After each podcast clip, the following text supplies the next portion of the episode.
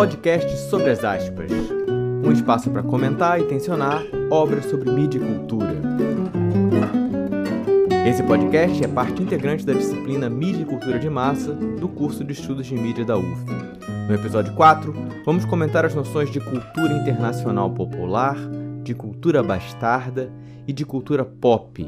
E teremos como participação especialíssima o pesquisador Tiago Soares, da Universidade Federal de Pernambuco. A proposta aqui é a gente pensar em termos que, de alguma forma, sofisticam ou abrem novas possibilidades interpretativas para a ideia de cultura de massa. Há uma tendência contemporânea, né, vamos dizer de uns 30 anos para cá, ou 40, de que a ideia de massa ela não consegue responder a todas as dinâmicas da mediatização da cultura e da mediatização do popular. Uma, uma reflexão muito interessante, feita pelo sociólogo Renato Ortiz, é que ele estabelece uma relação entre a cultura de massa e o que é um eixo fundamental da construção de um imaginário de nação, que é a ideia de um popular nacional. Esse nacional popular, que tem muito a ver com a constituição dos Estados-nação europeus, que por sua vez acabam se trasladando de uma forma muito diferente, muito particular nas, nas colônias, nas ex-colônias, mas que continua sendo um eixo fundamental de construção das identidades, de uma, de uma centralidade política, de uma centralidade de jogos de poder. Então, esse nacional popular é uma referência muito importante, que de alguma forma, isso vai começar sobretudo nos anos 80 e 90, vai ser tensionado pela crescente integração cultural que a gente vai experimentando aos poucos com as tecnologias que cada vez tornam mais fácil a integração e, e ter acesso a coisas que são produzidas em outras culturas nacionais.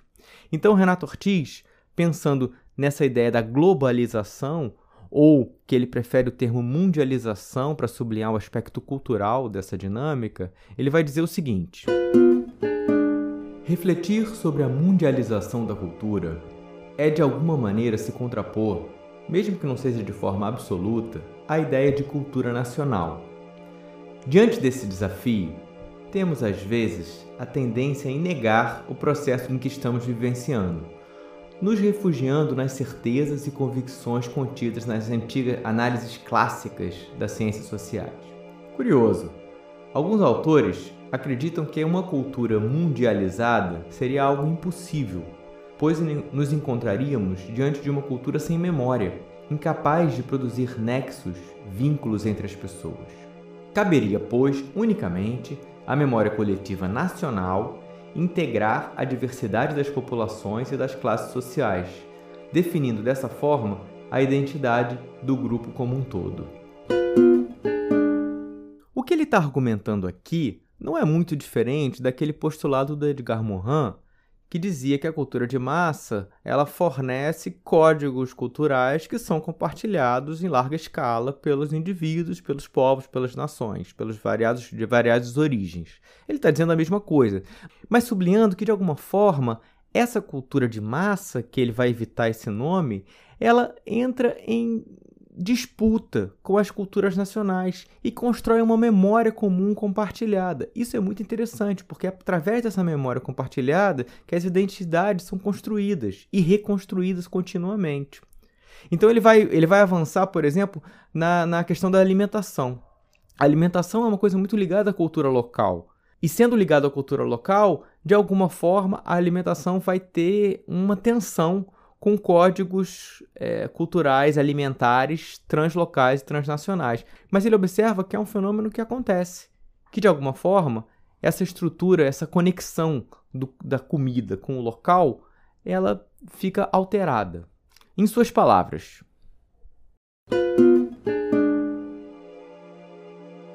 rompe-se assim a relação entre lugar e alimento. A comida industrial não possui nenhum vínculo territorial. Não quero sugerir que os pratos tradicionais tendam com isso a desaparecer.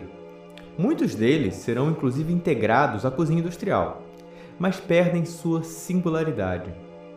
Existiria alguma italianidade nas Pizza Hut? Ou alguma mexicanidade nos tacos Bell? Os pratos chineses, vendidos congelados nos supermercados, têm algum sabor do Império Celestial? A questão do território é muito importante. Isso vai atravessar toda a preocupação de autores mais contemporâneos, a partir da segunda metade do século XX, quando se debruçam sobre o fenômeno da cultura de massa. E o esforço para tentar produzir novas nomenclaturas é um esforço para tentar entender algumas dinâmicas desse processo.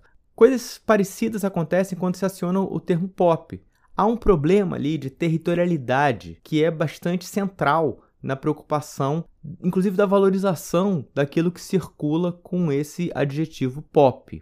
Aí eu queria usar aqui um trecho do, do texto do Tiago Soares, que faz uma discussão bastante interessante sobre a constituição, a conformação do termo pop. Bom, o termo pop ele já é em si bastante problemático, né? Primeiro, é, em função do seu próprio caráter transnacional. É, o, o, termo pop ele é oriundo da, da, língua inglesa e é como uma abreviação do popular, do popular, né?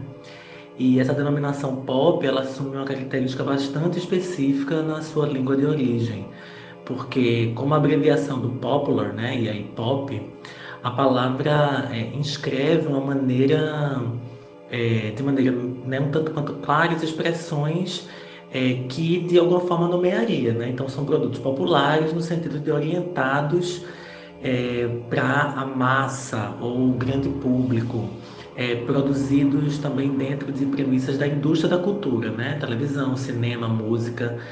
É, seria o que no Brasil a gente costuma chamar de popular massivo ou popular midiático. Ou seja, o que, o que as duas ideias estão apontando é que a questão territorial, a questão da nação, ou se a gente for até um pouco mais estrito das cidades e dos estados, ela não pode ser tomada mais como única fonte de reconhecimento de uma memória de uma cultura compartilhada. Um outro trecho do Renato Ortiz vai exatamente apontar para essa emergência de uma memória que ela não está ligada às culturas nacionais e que isso é um fenômeno extremamente importante da gente considerar quando a gente pensa sobre cultura massiva ou cultura disponibilizada e compartilhada em larga escala. Diz ele: Afirmar a existência de uma memória internacional popular é reconhecer que no interior da sociedade de consumo são forjadas referências culturais mundializadas. Os personagens, imagens, situações veiculadas pela publicidade, histórias em quadrinho, televisão, cinema, constituem-se em substratos dessa memória. Nela inscrevem-se as lembranças de todos. Estrelas do cinema, Greta Garbo, Marilyn Monroe, Brigitte Bardot, cultuadas em cinematecas, pôsteres e anúncios, fazem parte de um imaginário coletivo mundial. Por que ele está falando em memória aí? A questão da memória é um articulador de uma formação de imaginário, de uma formação de identidade.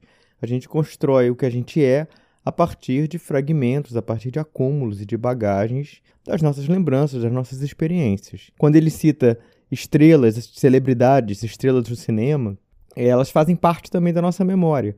Elas fazem parte da nossa constituição do self, do que, que a gente é. E a consolidação de uma memória comum, sem fronteiras nacionais, vai constituir parte daquilo que a gente chama de cosmopolitismo.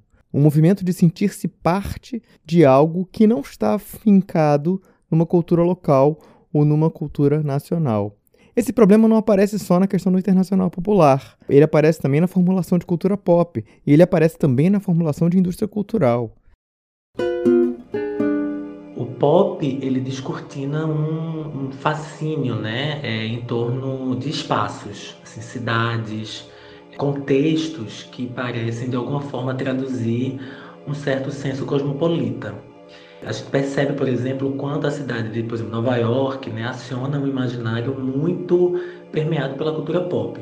É, seja nos espaços excessivamente fotografados e documentados, como a Times Square, e um certo senso né, de estar no centro do mundo ao transitar pela Broadway, né, com aquelas peças musicais, os cartazes, os filmes.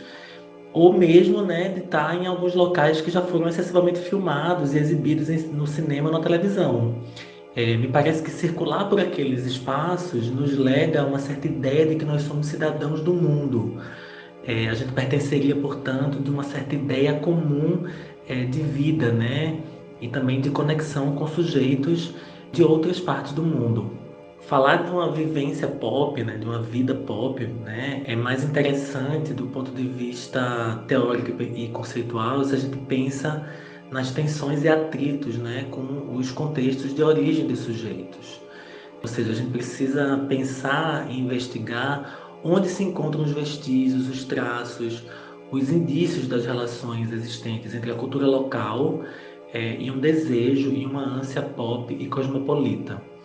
De que forma essas tensões se originam né, é, e originam materialidades interpretativas. O, o, imaginário, por exemplo, dessas cidades pop, né, que a gente pode pensar Nova York, mas a gente pode pensar Londres também, Paris, é, Los Angeles, Rio de Janeiro, entre outros, nos convoca para uma certa territorialidade comum, uma espécie de lugar que a gente gostaria de estar em tensão com o local em que a gente verdadeiramente está, que a gente vê em filmes, seriados, programas de TV, né? É, eu acho que aí a gente tem, então, portanto, uma certa geografia real e difundida mediaticamente, mas também o anseio por esses lugares, né? por simulações, por simulacros né? e desejo de pertencimento global que não necessariamente é, envolvem aqueles espaços vividos. Acho muito forte na argumentação do Tiago a, maneira como ele tensiona a questão territorial através das cidades e a questão de um imaginário compartilhado que parece um pouco desterritorializado. No livro do Renato Ortiz tem uma discussão muito interessante também sobre essa suposta desterritorialização, que ela é sempre um movimento de deslocamento da sua marra territorial, mas de reposicionamento dessa territorialidade. Pensar nas cidades é fundamental. Desde a bibliografia sobre a emergência de uma cultura de massa, ainda no século XIX, quer dizer, antes do cinema, antes da música de massa, antes da televisão, já havia essa preocupação de, de tentar imaginar como que a circulação em larga escala ela está ligada ao crescimento das cidades. Desde o final do século XX, isso se intensifica absurdamente, não só pelo tamanho que as cidades tomam, né, assumem um tamanho, essa, essa ideia da megalópole, mas também pelas formas de conexão generalizada, entre não só internamente na cidade, mas também entre várias cidades e entre países e ao redor do globo. Então, essa é uma dinâmica que está muito estreitamente associada com a ideia do pop. Agora, o território não é o único eixo de tensionamento dessa discussão toda. Aqueles marcos conceituais que o Martim Barbeiro celebra no início do livro dele, a ideia de massa e a ideia de povo, sobretudo, são ainda pontos de apoio fundamentais para a gente discutir a circulação desse pop, a circulação dessa massa, a circulação desse popular massificado internacional popular, ou será que nome que você dê para isso. É fundamental pensar que é a constituição de um grupo de pessoas associados a uma ideia de povo que está na base dessas preocupações e dessas ideias. Dentro disso, é bem interessante pensar numa formulação inusitada do pesquisador Omar Rincon, um pesquisador colombiano, que propõe uma ideia de que a cultura popular atualmente, essa cultura popular mediatizada, essa cultura popular multifacetada que a gente substitua e chame ela de uma cultura bastarda. Vamos ver a definição dele.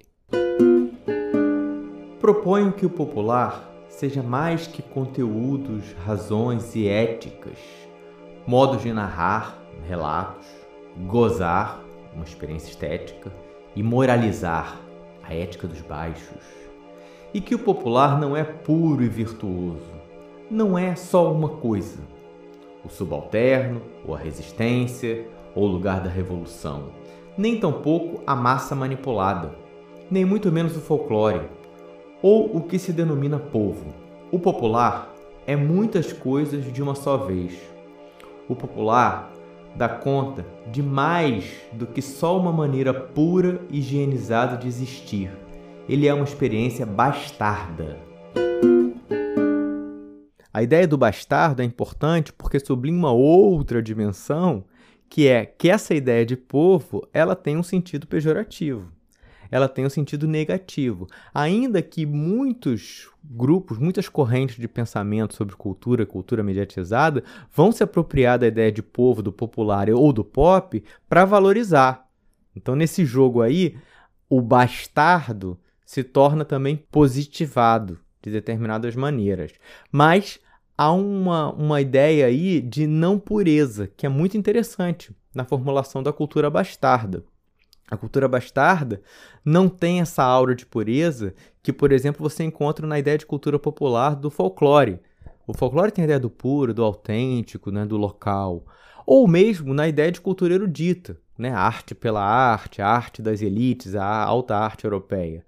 O bastardo, ele macula exatamente essa, essa suposta pureza. Vamos ouvir mais um trechinho do Rincon.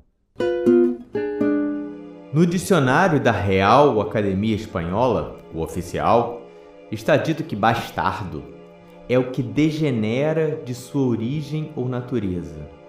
E se é um filho ou filha bastarda, é então o ilegítimo, o não reconhecido, o indesejável, o impuro, o que tem má intenção, o espúrio, o que engana, todos sinônimos com que se referem normalmente ao popular, com base nas culturas legítimas, na ilustração, na moral, no capital. Por isso aqui se invoca que as culturas populares são bastardas, umas degeneradas, herdeiras das boas culturas cultas, da ilustração, das tradições densas, das identidades, o folclórico, do povo, do midiático, o entretenimento, o espetáculo, do conectivo, a internet, o celular. As culturas bastardas dão conta do sujo, do impuro, do promíscuo, porque não tem pai reconhecido. Por isso são herança de muitos pais e imitam de todas as partes para tentar ter uma identidade, ou pelo menos um estilo próprio. As culturas bastardas têm sentido, porque se sabem filhas de uma só mãe, a que adoram, odeiam e celebram, tudo ao mesmo tempo, simultaneamente. É a cultura local, a própria, a que tocou no destino. Quer dizer, tem uma preocupação com o território. Né? Essa, essa metáfora dele de, de pai indefinido e uma mãe muito clara que é a cultura nacional, cultura local, né? não é nem nacional, é local. Ela é uma metáfora interessante porque todas as reflexões sobre cultura vão partir da experiência do sujeito. Essa experiência do sujeito ela não tem jeito, ela é local. Ela parte do local. Ela toca sempre o local. O local está sempre é, tensionando a forma como essas culturas internacionais, essas culturas pop, essas culturas massificadas de massa ou indústria cultural, qualquer coisa, a forma que as pessoas interpretam isso é através do local, é através da experiência cotidiana, da experiência de existência, da sua circulação na cidade, os seus lugares de moradia, os seus dilemas cotidianos de sobrevivência, de subsistência, as suas atividades de lazer. Isso é uma existência local. Então é muito interessante pensar que, ainda com essa ideia da bastardização cultural que a gente frequenta, que a gente de alguma forma dialoga, a cultura local é o nosso eixo, através do qual é uma espécie de lente, uma espécie, uma espécie de tradutor privilegiado, através do qual a gente enxerga e processa todas essas multiculturalidades. Diz ele lá pro final do, do, do livro que o popular esse popular bastardizado, ele vai, ele vai fazer uma, uma metáfora com a ideia de quilombo. Quer dizer, é um lugar de autenticidade, mas também é um lugar de resistência, é um lugar de cumplicidade, de construção de eixos, mas também é um lugar de submissões né? As relações de poder estão o tempo, tempo inteiro tendo tensionadas aí. É um é lugar de inovações e é lugar também de aberrações. Se a gente pensa no populismo, né? Nesse todo, todo crescimento de movimentos anti-direitos humanos, né? Você tem todo esse, esse movimento junto aí nesse popular bastardo. E aí a gente chega num ponto que me parece que vai ser central na nossa discussão daqui para frente no curso, que é a questão dos outros eixos de pertencimento e de construção de reflexão sobre os produtos culturais que a gente pode acionar a partir né, do, dos produtos culturais que nos chegam mediaticamente. As questões que vão aparecer ligadas aos seus pertencimentos de cultura nacional, de cultura local, seus pertencimentos de gênero, de idade, de raça, né, seus pertencimentos de classe social, suas, suas dificuldades ou facilidades de privilégios ou dificuldades de subsistência, tudo isso vai ser entrecortado a partir de um debate que se processa também no ambiente da cultura pop, no ambiente da cultura de massa ou da indústria cultural. Vou deixar vocês com um comentário final do Tiago Soares para a gente finalizar essa sessão. A, cultura pop e e mais especificamente, quando a gente fala de cultura pop, né, no Brasil, eu acho que ela traz à tona, né, ela é um importante elemento da gente entender é, como as desigualdades é, brasileiras elas operam. É, eu acho que ela é uma importante lente para a gente poder ler as desigualdades brasileiras. Quando a gente vê, por exemplo, um artista pop, né, que vem para o Brasil, né, por exemplo, a Beyoncé ou o Lady Gaga, né, esses artistas internacionais, né, muito é, muito celebrados, né? E a gente vai ver, por exemplo, os acampamentos de fãs, né, que se formam na frente de hotéis, né? Enfim, esses acampamentos de fãs, eles acabam sendo marcas, né, das, de algumas desigualdades brasileiras, né? Especificamente no Rio de Janeiro, a gente vai ver muitas pessoas que vão né, para os acampamentos de fãs, mas não tem, por exemplo, dinheiro para entrar e pagar para o show. Né? Então, ao mesmo tempo, o espaço público na, na, nas portas dos hotéis, eles são espaços disputados por intensos marcadores sociológicos, né? marcadores de classe, marcadores de raça e marcadores de gênero, sobretudo. Então, acredito também que a, a, a, cultura pop, né, os artistas pop, eles são importantes lentes do entendimento das próprias desigualdades é, brasileiras. Bom, com esse comentário do Tiago, chegamos ao final do nosso quarto episódio do podcast sobre as aspas, esperando vocês nos próximos encontros. Até breve.